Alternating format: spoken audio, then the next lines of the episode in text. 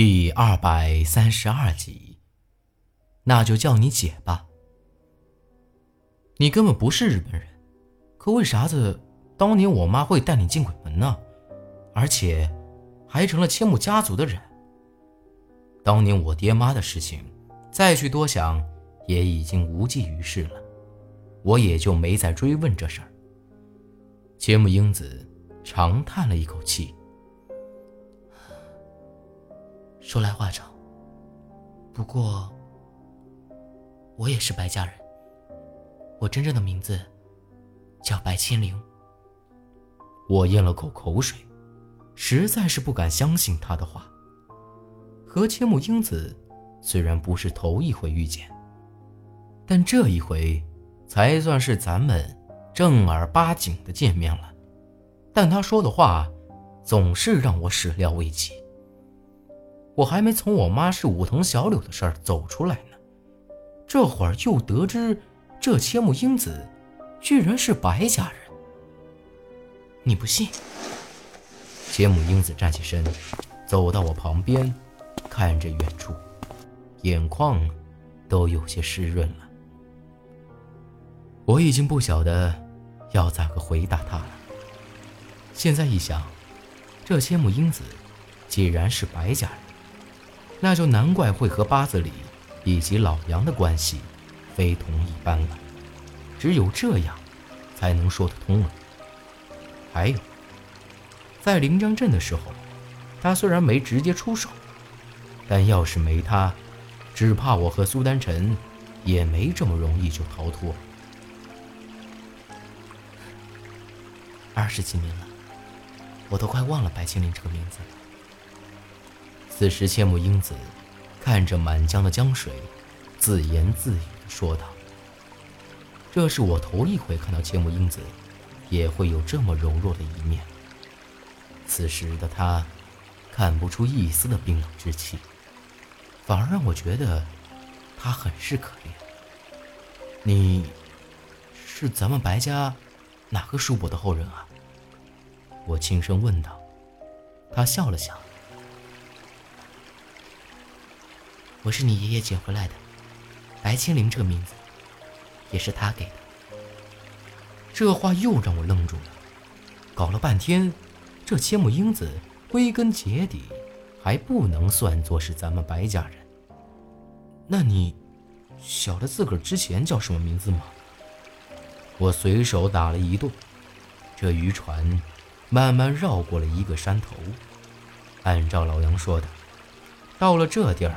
再往前走一截，就会出现岔道，而咱们得顺着那岔道逆流而上。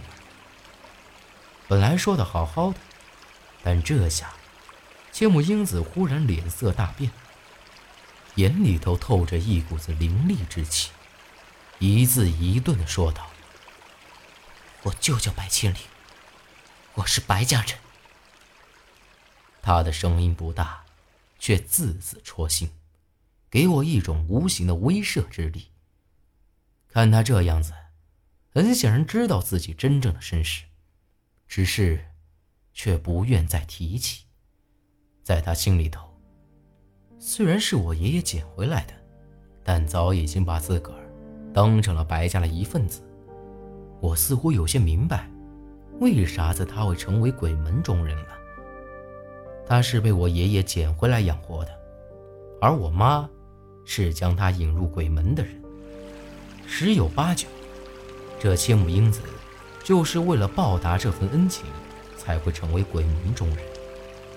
只是我有些奇怪，我妈既然知道鬼门绝非什么善良，都是歪门邪道，却为啥子还将千木英子引入鬼门之中呢？看来，这事儿和千木英子被鬼门追杀脱不了干系。就像萧然推测的一样，只怕这千木英子是做了啥事儿，威胁到鬼门了。当年进入鬼门，只怕就是为了这事儿。那，我以后是叫你千木英子，还是白千灵啊？我扯开了话题。他经历的一切，只怕比我更加痛苦。虽然之前我一直被陈老狗蒙在鼓里，而且从那之后也经历了许多危及生死的恐怖之事，但不管咋样，我好歹还落得个十几年的轻松，而我所经历的一切还不到一年时间。况且这一路上还有八子里、苏丹臣以及老杨的帮助，可这千木英子。身处鬼门这么多年，没有人可以帮她。一个小女子，身处这么危险的境地，还不晓得受了多少苦，担惊受怕了多久。莫说是她一个女孩子家家的了，要是换做我，独自一人身在鬼门这么多年，我也不敢保证，到了今天我还能撑得下去，还能始终记得。自己是白家人，随你吧。